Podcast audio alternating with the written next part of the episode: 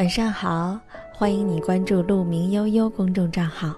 每天晚上九点三十分，我在中国北京向你问好。愿你像鹿一样追逐，也像鹿一样优雅。我是鹿小姐。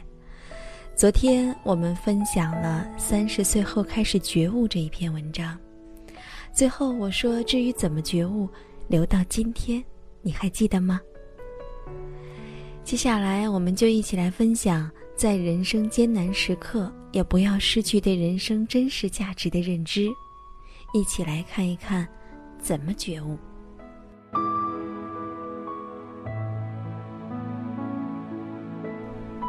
第一点，要尽可能的把所有的时间和空间都留给那些重要的事情。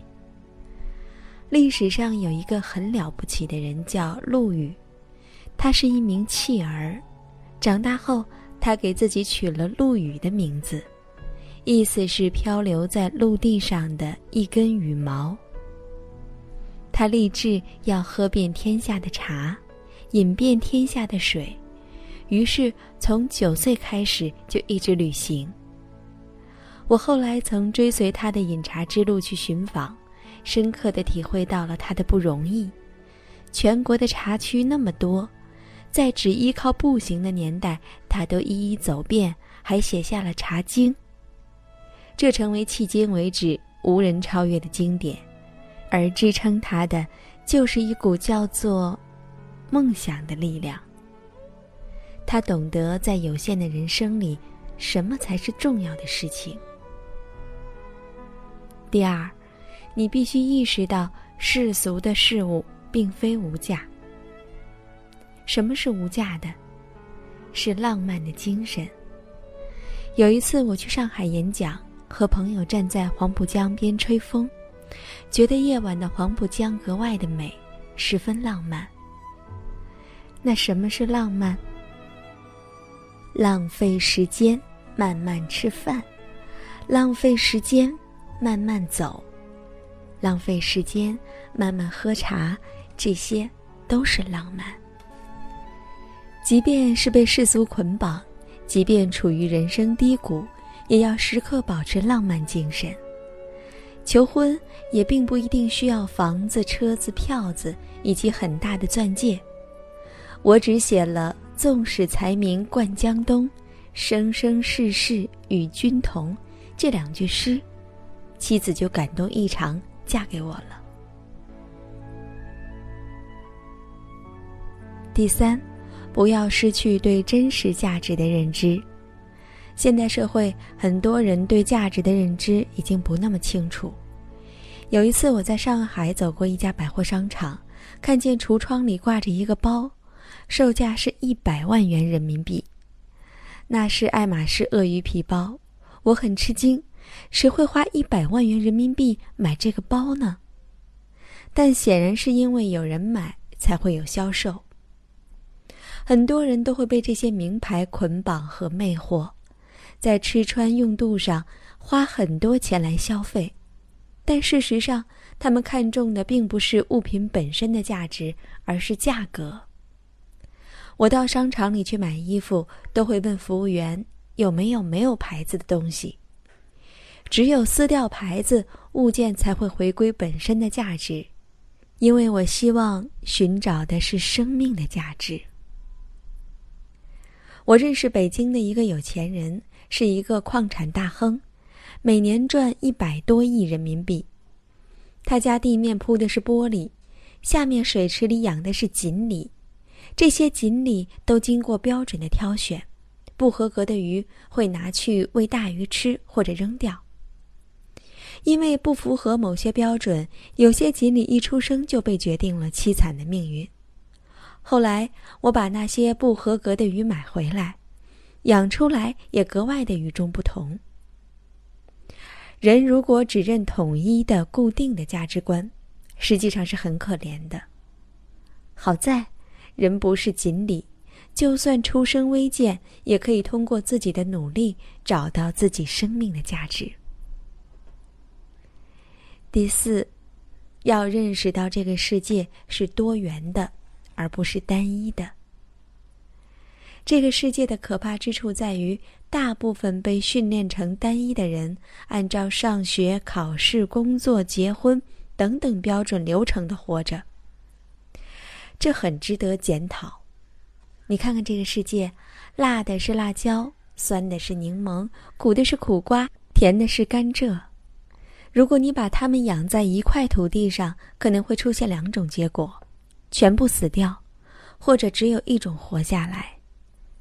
他们本来活在不同的土地上，有不同的成长经历。如果硬将它们放在一起，也许辣椒最后变成苦瓜。人需要发展自己的特质，但是也要包容别人的不同，这个世界才会精彩。因此，家长也不要总拿自己的孩子和别人家的做比较，因为辣椒不需要和茄子比较，辣椒只要自己够辣，那就好了。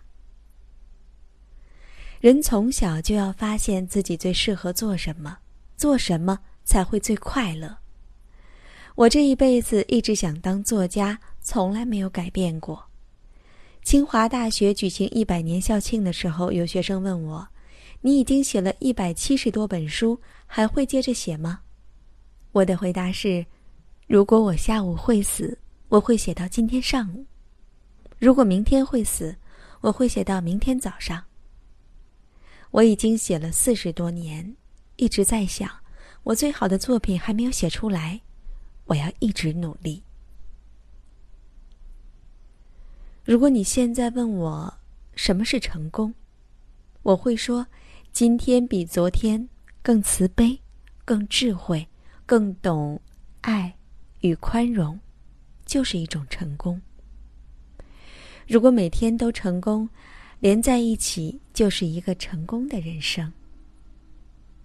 不管你从哪里来，要到哪里去，人生不过就是这样，追求成为一个更好的、更具有精神和灵气的自己。在忘了多久的以前。文章分享完了。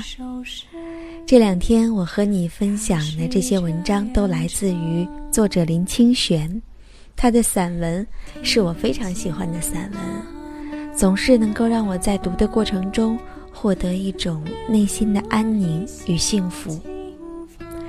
昨天你也看到了，我已经向大家发出了邀请，具体的内容可以在公众账号的最下方看到。如果你也想获得这本书，就一起来关注吧。我是陆小姐，在中国北京向你说晚安。愿你像鹿一样追逐，也像鹿一样优雅。晚安啦！哦，对了，要提前祝你周末愉快。在我很小很小的时候，曾经有个四合小院呐。那里住着我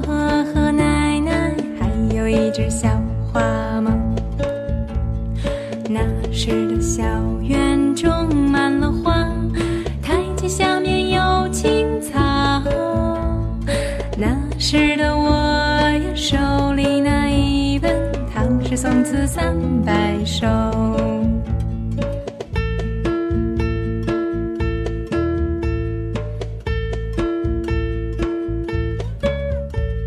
那时的奶奶教我念白鹅曲项向天歌等到太阳明亮的时候还会叫我剪窗花。那是我最难忘的过去，常常出现在梦里。于是后来我学会了写字，于是有了这首诗。庭前花木马，院外小径芳，似是长。